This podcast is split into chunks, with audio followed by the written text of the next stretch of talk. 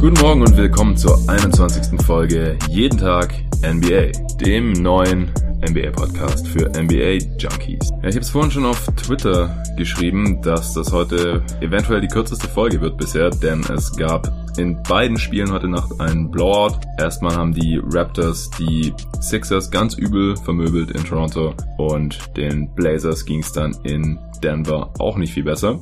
Ich werde natürlich trotzdem kurz erklären, was passiert ist, wie die Teams jeweils diese hohe Führung herausgespielt haben, aber allzu viel zu analysieren gibt's da dann nicht, denn beide Spiele waren auch schon irgendwann im dritten Viertel entschieden.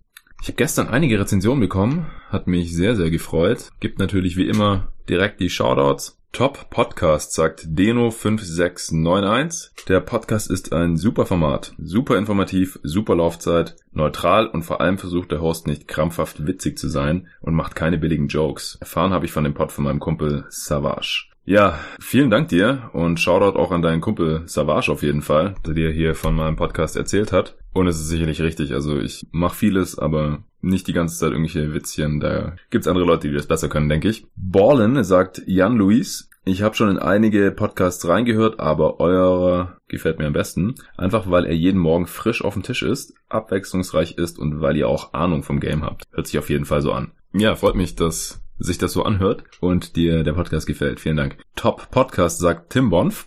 Top Podcast, gute Inputs und Kommentare zu den Spielen kann man nur empfehlen. Thumbs up. Ja, Tim Bonf, das äh, dürfte einer meiner längsten Freunde sein. Den kenne ich seit dem Kindergarten. Ich wusste gar nicht, dass er sich den Podcast hier reinzieht. Ich wusste, dass er sich äh, für die NBA interessiert. Wir haben früher auch äh, zusammen Basketball gespielt. Tatsächlich war er der Erste, mit dem ich zum ersten Mal in den Basketball eingegangen bin. Damals mit 13 Stuttgart-Möhring. Äh, Shoutout an dich, Tim, wenn du das hier hörst. Äh, wir sehen uns spätestens bei deiner Hochzeit in ja gut zwei Wochen. Ich komme nach Rumänien und dann äh, geht da fett die Party ab, glaube ich. Und tausend Dank hier für deine Rezension und deinen Support, Alter. Der Name des Programms sagt Steve Nosch, kommt häufiger als ein Assist von Kobe Bryant gegen die Suns. Ja, ähm, vielen Dank. Das äh, lässt mich direkt nostalgisch zurückdenken an die Playoff-Serien meiner Phoenix Suns gegen die Kobe Lakers vor ungefähr 15 Jahren. Das äh, waren wirklich geile Games. Die ersten zwei Mal mit dem besseren Ende für die Nash Suns und 2010 äh, haben es die Lakers dann zurückgezahlt. Allerdings war das auch Kobe Bryants Verdienst, aber ausschlaggebend war im Endeffekt wahrscheinlich dieser Offensivrebound von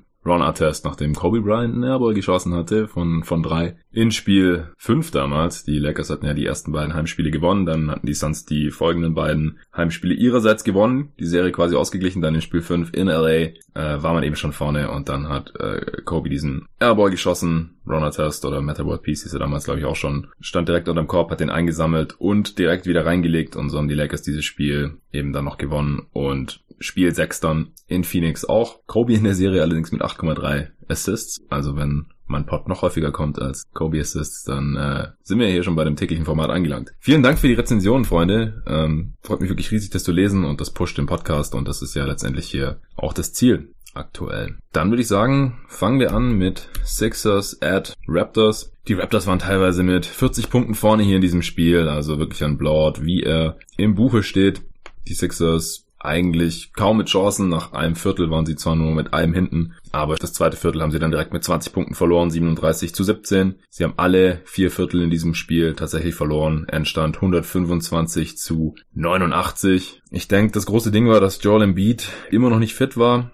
Hat im Endeffekt zwar 31 Minuten gespielt, aber nur 13 Punkte gemacht, 6 Rebounds, 1 Assist bei 8 Ballverlusten, ein Steal und ein Block, drei Fouls, hat ein paar Jumper getroffen, aber ja, man hat einfach gesehen, er, er war nicht fit, konnte auch gegen das Saul One-on-One nicht viel machen und defensiv war auch nicht so der Faktor, wie man das von ihm gewohnt ist und im Gegensatz zu anderen Spielen, wie man das jetzt hier schon ein paar Mal gesehen hat in den Playoffs, konnten jetzt auch die anderen Sixers das nicht ausgleichen. Der beste Sixer heute Nacht war wieder Jimmy Butler, 22 Punkte, 5 Rebounds, 7 Assists, nur ein Turnover, ein Steal und ein Block hat er auch noch geholt. Wieder nur zwei Dreier genommen, keiner davon getroffen, also da ist er nach wie vor einfach ziemlich streaky. 6 von 16 aus dem Feld, aber dafür auch 10 von 11 von der Freiwurflinie. Und ansonsten, ja, konnte leider keiner der Sixers da offensiv irgendwie in irgendeiner Form großartig übernehmen. Harris zwar nicht so katastrophal, was die Quote angeht, wie im letzten Spiel. Dafür hat er auch einfach weniger Würfe genommen in seinen 34 Minuten, nur 12, nur 3 von Downtown. Stand auch einfach nicht so oft offen, dadurch, dass die Raptors so hart verteidigt haben und so gute Closeouts gelaufen sind und einfach eine stressige Defense da hatten heute. 15 Punkte hat er gemacht, 6 Rebounds, mehr kam da nicht bei raus. Reddick totaler Non-Faktor, wurde hier wieder total aus dem Spiel rausgenommen. Eins von sechs aus dem Feld, ein Dreier für drei Punkte. Vier Assists war aber sonst auch nichts in 31 Minuten. Simmons offensiv auch kein besonders großer Faktor. Nach wie vor sieben Punkte, sieben Rebounds, vier Assists, aber auch fünf Turnovers, zwei Steals und Block. Drei von fünf aus dem Feld, nur einmal in der Linie. Das äh, hat nicht gereicht hier in 25 Minuten. Scott hat noch zweistellige Punkte, 10 Punkte, beide Dreier getroffen, hat dann auch nicht mehr rausgerissen, Defense war auch nicht gut. James Anderson 23 Minuten, der hat ja eigentlich echt eine gute Serie hier bisher gespielt und war der Faktor, wieso die Sixers Bank hier bisher so viel stärker aussah als die der Raptors. Der hat keinen seiner vier Würfe getroffen, nur von drei, auch von Downtown. Ein Pünktchen in 23 Minuten und alle anderen Spieler haben weniger als 10 Minuten gesehen. Eigentlich alle aus Monroe auch nur Garbage Time dann im vierten Viertel. Die hat schon sehr früh angefangen. Monroe in diesen knapp fünfeinhalb Minuten auch richtig schlecht ausgesehen.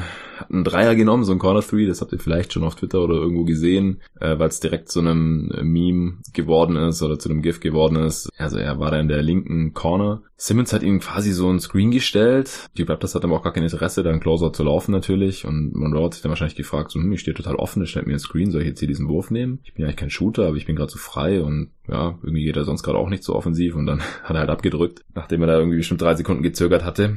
Und der, auf der manchmal annähernd äh, am Ring, der ist direkt drüber gesegelt, aber wurde dann auch direkt rausgenommen und dann wurde er halt eingeblendet, wie er so, ja, schulterzuckend auf der Bank sitzt, hat er bestimmt so drei, vier Mal so mit den Schultern gezuckt und so die Hände so äh, fragend gehoben, so nach dem Motto, ja, hätte ich den nicht nehmen sollen, ich weiß nicht, ich war so frei. Ähm, das sieht halt ganz witzig aus. Ja, also den Sixers ging einfach offensiv überhaupt nichts. Nur sechs Dreier getroffen von 24.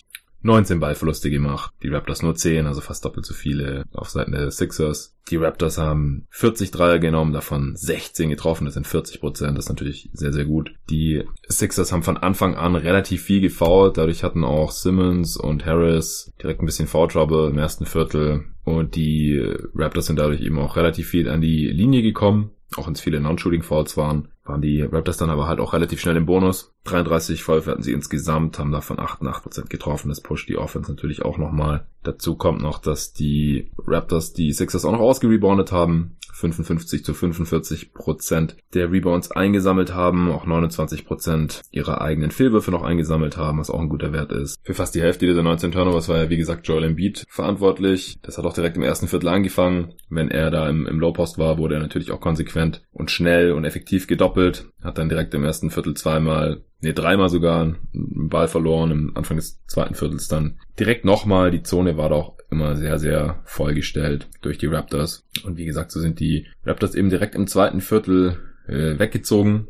Das zweite Viertel haben sie ja 37 zu 17 gewonnen. So, im zweiten Viertel hatten die Sixers keinen ihrer acht Dreier getroffen. Wir haben viele dumme und unnötige Fouls begangen, wie gesagt. Und die Raptors sind einfach ziemlich gut ins Laufen gekommen durch die ganzen Turnovers, haben den Ball gepusht, hatten zur Halbzeit dann schon ein Offensivrating von 128, haben selbst auch kaum Turnovers begangen. Kawhi Leonard hat äh, in diesem Spiel keinen einzigen Turnover begangen, nachdem ich das mit Arne ja noch diskutiert hatte in der vorletzten Folge, weil er sieben Turnovers hatte im letzten Spiel und wir das ein bisschen untypisch fanden und uns überlegt haben, wie, wie kamen die zustande und wird es eventuell im nächsten Spiel wieder besser? Und ja, es wurde wieder besser, er hat einfach wieder bessere Entscheidungen getroffen, hat ähm, gute Pässe gespielt, die richtigen Pässe auch gespielt, kann mich an so einen Kickout von der Baseline raus zu Danny Green erinnern äh, für einen Dreier, der hat fünf seiner sieben Dreier getroffen äh, oder einmal hat, hat auch im Flügel den Ball bekommen und hat den Ball dann einfach rüber geswingt zu Danny Green, der frei in der rechten Corner stand Touchdown, der noch reingehauen hat. So kam Leonard eben auf seine vier Assists. Neben seinen 21 Punkten 13 Rebounds hat er auch noch geholt, zwei davon offensiv. Zwei Steals, die Raptors hatten insgesamt ja zwölf Steals. Jakam und Gasol haben auch zwei geholt, Danny Green drei und Lowry auch noch einen.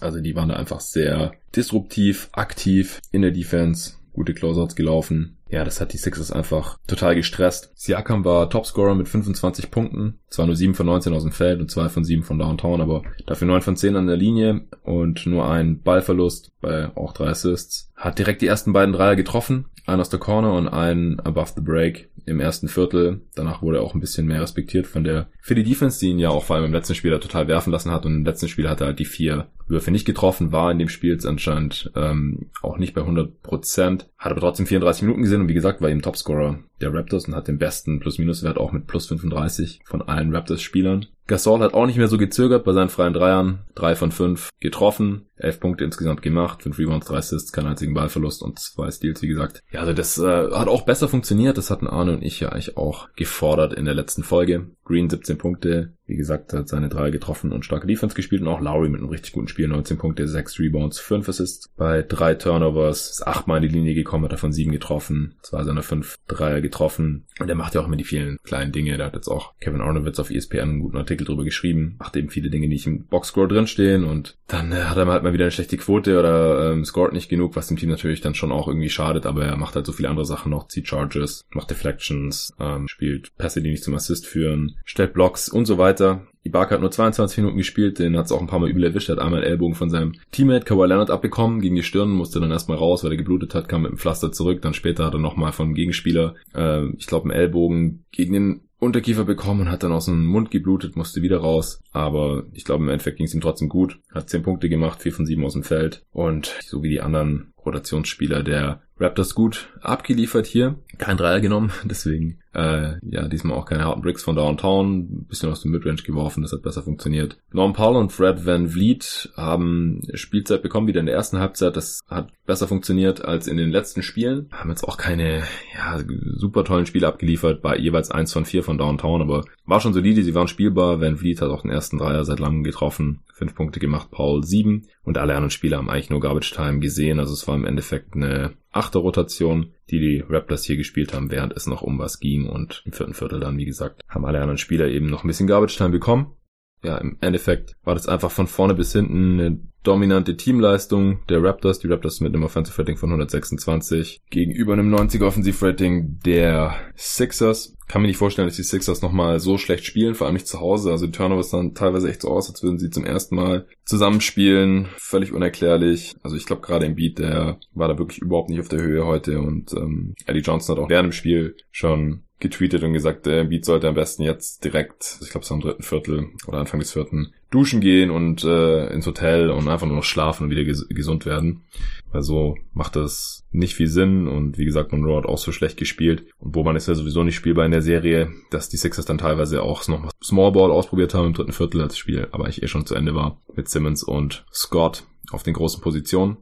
Interessant fand ich auch noch, dass die Raptors abseits von Kawhi zum ersten Mal mehr Punkte gemacht haben als 63. 63 hatten sie in Spiel 1 gemacht, in Spiel 2 54, in Spiel 3 62 und in Spiel 4 auch 62 und in diesem Spiel 104 Punkte. Abseits von Kawhi. Das hatte George Bloomberg getweetet, der ist ein Beatwriter für die Raptors und das macht natürlich einen riesen Unterschied, wenn auf einmal die, der Supporting Cast von Kawhi, wenn man so will, 40 Punkte mehr macht als normalerweise in dieser Serie dann äh, sind die Raptors eben schwer zu schlagen und schwer zu stoppen. In diesem Spiel 5 war es jetzt natürlich wichtig zu gewinnen für die Raptors, denn wer Spiel 5 gewinnt, vor allem mit über 25 Punkten, das ist bisher 19 Mal passiert in der NBA-Geschichte, der hat die Serie danach immer gewonnen. Und allgemein, wer Spiel 5 gewonnen hat, bei einem 2-2 in einer Best-of-Seven-Serie, hat zu 82 Prozent die Serie gewonnen. Also Spiel 5 ist wirklich extrem wichtig. Gilt natürlich auch für alle anderen Serien, aber wie gesagt, gerade wenn es ein Blowout ist, dann sieht das meistens äh, oder immer ziemlich gut aus bisher in der NBA-Geschichte für den Gewinner. Und es war tatsächlich auch der dritthöchste Sieg aller Zeiten in einem Spiel 5, wenn es 2 zu 2 stand. Der höchste war die Lakers über die Rockets in 2009 und der zweithöchste waren die Cavs über eben die Raptors 2016. Das waren 38 Punkte. Und heute waren es eben 36 Punkte, 125 zu 89. Wie gesagt, okay, mehr hätte ich dazu jetzt auch nicht mehr. Dann würde ich sagen, kommen wir direkt zu Portland in Denver. Das sah nicht so viel besser aus, ehrlich gesagt am Ende 124 zu 98, also nur 26 Punkte, aber das sind ja auch mehr als 25. Also auch hier, wenn sich dieser historische Trend bestätigt, dann sollten die Nuggets hier jetzt gute Chancen haben. Nuggets waren auch teilweise mit 31 vorne, haben vor allem in der Zone dominiert und auch an den Brettern dominiert. Sie hatten 66 Punkte in der Zone gegenüber den 44 der Blazers. 62 zu 44 Rebounds. Vor allem Jokic hatte 19 Rebounds und hat damit einen Nuggets Playoff Rekord eingestellt. Die Nuggets haben 57% Rebound-Rate und 30% Offensiv-Rebound-Rate, also da wirklich ziemlich dominiert. Im ersten Viertel war es noch einigermaßen knapp. Ein Adjustment, das mir aufgefallen ist, war, dass Amino von Anfang an Jokic verteidigt hat. So kann man halt die Drives von Jokic äh, ein bisschen besser einschränken und äh, vor allem eben auch switchen, wenn Murray und Jokic das Pick and Roll laufen, was eben sehr effektiv ist. Andererseits kann Amino Jokic natürlich überhaupt nicht im Post verteidigen, das haben wir auch schon gesehen und ist natürlich auch viel schwächer an den Brettern als Kanter. Auch Entry-Pässe sind natürlich ein bisschen schwieriger dann, weil Amino eben schnell genug ist und seine Arme lang genug sind, um die ein bisschen zu stören. Hat auch einmal ein Stil rausgeholt. Aber insgesamt,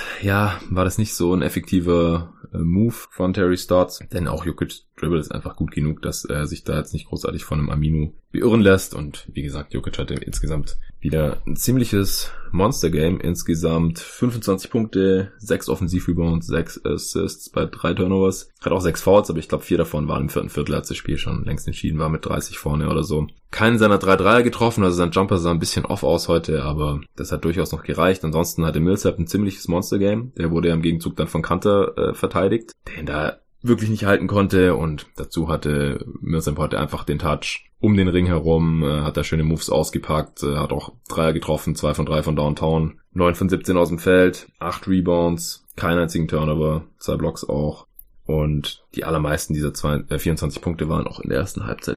Ansonsten Murray auch wieder einigermaßen überzeugend, 7 von 16 aus dem Feld, nur 1 von 5 von Downtown, aber 9 Assists, keinen einzigen Turnover, das war stark. Die Nuggets sind extrem gut äh, zum Korb gekommen. Die Blazers Defense war einfach nicht auf der Höhe heute.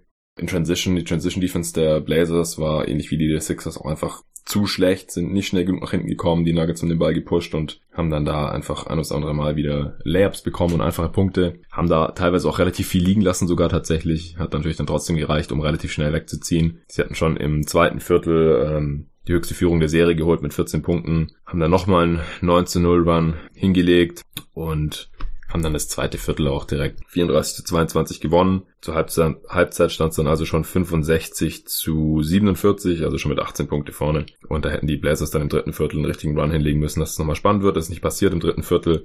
Haben die Nuggets nochmal 10 Punkte mehr aufgelegt als die Blazers. Und spätestens da war es einfach ein richtiger Blowout auf Seiten der Blazers. Hat sich einfach keiner so richtig dagegen gestemmt. Abseits von Damian Lillard. Der jetzt aber auch kein, kein extrem gutes Spiel hatte. Also er war ziemlich aggressiv, hat auch, wurde auch zweimal im Dreier gefault und hat ihn trotzdem getroffen, hat dann aber eine sehr untypische Schwäche von der Linie gezeigt. Das war ja auch im letzten Spiel schon so, wo er wichtige Freiwürfe am Ende verworfen hatte. In dem Spiel jetzt zwei von fünf von der Freiwurflinie, hat auch nur die beiden Dreier getroffen, bei denen er gefault wurde. Die anderen hat er alle nicht getroffen, zwei von neun aus dem Feld. Hat auch ja so einen tiefen Dreier genommen, 30 Fuß oder so, das kennen wir eigentlich auch von ihm, hat den geairbord und so. Also irgendwas stimmt da gerade nicht so ganz mit seinem Touch, hat er am Ende 22 Punkte, die ja im Endeffekt einfach ziemlich ineffizient waren denn er hatte hat dafür 23 Wurf-Possessions gebraucht, einen Turnover hat er auch noch gemacht. Also mehr Wurf-Possessions benötigt, als er Punkte gemacht hat. Das ist nie ein gutes Zeichen, vier Assists auch nur.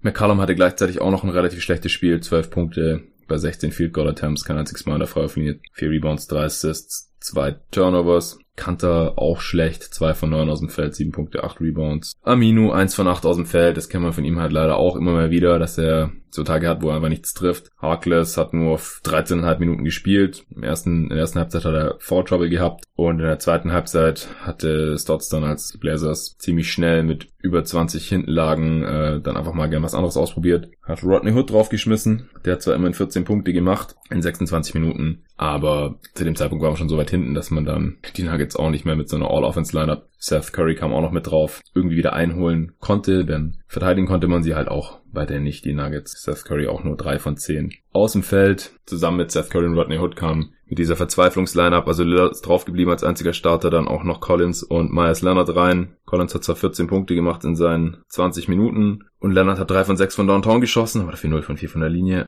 Da sind die Blazers auch nochmal kurz auf 20 Punkte oder so herangekommen. Aber wie gesagt, das Spiel war Ende des dritten Viertels schon entschieden, als die Nuggets da mit 31 Punkten vorne waren. Auf Seiten der Nuggets vielleicht noch erwähnenswert Gary Harris, 16 Punkte, 6 Rebounds, 2 Assists, Barton 10 Punkte, 3 von aus dem Feld, 5 von Downtown, also so mittelmäßiges Spiel. Tory Craig 8 Punkte, 8 Rebounds. Also insgesamt ähnlich wie die Sixers die Blazers hier mit einem ziemlich uninspirierten Auftritt, was die Defense angeht, was die Transition Defense angeht. Natürlich sind sie auch eher ein Offensivteam, aber da ging jetzt halt heute leider auch nicht so viel. Insgesamt 10 von 37 von Downtown, das sind 27 Prozent. 37 Prozent aus dem Feld und halt vor allem an der Freiwurflinie hat nicht nur Lillard einiges liegen lassen, sondern das ganze Team 16 von 30, das sind 53 Prozent. Das ist natürlich richtig übel, wenn man 14 Würfe oder 14 Punkte an der Freiwurflinie liegen lässt. Und die Nuggets währenddessen 28 von 31 schießen, das sind 90 Prozent. Also da kamen dann wieder auch einige Faktoren hier zusammen. Da lief eigentlich ähnlich wie für die Sixers gegen die Raptors hier fast nichts.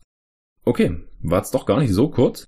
Das äh, sollte schon gewesen sein. Wie gesagt, ich denke, dass das jetzt hier in beiden Serien die Vorentscheidung gewesen sein könnte. Gerade auch, weil es so deutlich war, falls jetzt eins der beiden Teams, das heute verloren hat, hier nochmal zurückkommen sollte und die Serie noch gewinnen sollte, dann wäre das, wie gesagt, das erste Mal in der NBA-Historie, nachdem ein Spiel 5 so deutlich verloren wurde. Aber es gibt immer ein erstes Mal. Wer weiß, gerade Nuggets Blazers ist ja eigentlich eine sehr, sehr enge Serie. Kann gut sein, dass die Blazers jetzt zu Hause die Nuggets wieder schlagen und dann gibt's wieder ein Spiel 7 in Denver. Ja, schon in der ersten Runde. Das wäre natürlich wieder eine spannende Sache. Und im Osten hängt halt einfach nach wie vor alles davon ab, wie fit Embiid ist. Weil wenn Embiid nicht fit ist, dann haben die Sixers direkt ein Problem. Und wenn er fit ist, dann muss entweder Kawhi Leonard wieder in den Robotermodus schalten, wie im letzten Spiel, oder hier wieder genauso viel Support kommen von den anderen Spielern der Raptors, denn dann sind sie natürlich sehr, sehr schwer zu schlagen. Das gibt's dann übermorgen. Jetzt kurzer Ausblick auf die restliche Woche. Ich bin heute zum dritten Tag und zum letzten Tag wieder auf der Republika den ganzen Tag. Das war gestern auch wieder sehr, sehr interessant. Ich habe mir da auch den einen oder anderen Talk jetzt mal angehört über äh, Podcasts. Gestern dann unter anderem von äh, Nick Qua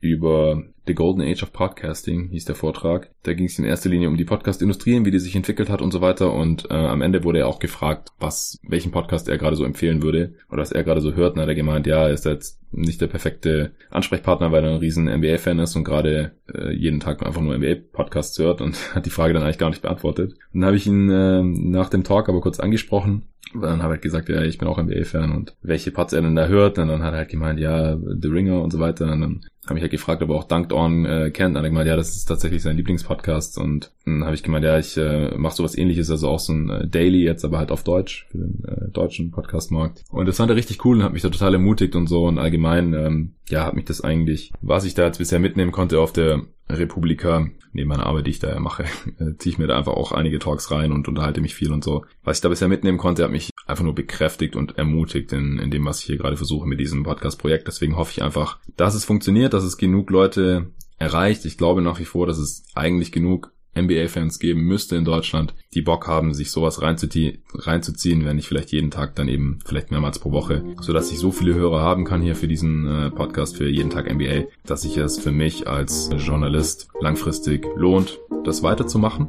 Deswegen helft mir dabei, dieses Projekt am Leben zu halten, über diese Playoffs hinaus. Erzählt euren Freunden davon, schreibt mir eine Rezension, wenn ihr Zugriff auf Apple Podcasts oder iTunes haben solltet oder ansonsten vielleicht auch einfach auf Social Media teilen, das hilft alles. Nico hat auch wieder gemeint, dass Word of Mouth, also Mundpropaganda bei Podcasts, persönliche Empfehlungen nach wie vor am besten funktionieren, tatsächlich. Also tell a friend. Da ich nicht weiß, wie lang das heute Abend dann dort noch gehen wird, da gibt's dann immer so eine ja, Abschlussfeier am Ende und da werde ich natürlich auch dabei sein. Deswegen weiß ich nicht, wann und in welchem Zustand ich dann nach Hause kommen werde und ob ich dann die Games live schauen kann und dann noch direkt danach einen Podcast aufnehmen kann, das kann ich jetzt gerade noch nicht versprechen. Vor allem Houston gegen Golden State wird natürlich richtig spannend, da hätte ich auch Bock drauf, mir das reinzuziehen und natürlich dann auch für euch zu analysieren, aber wie gesagt, heute Nacht könnte es ein bisschen kritisch werden.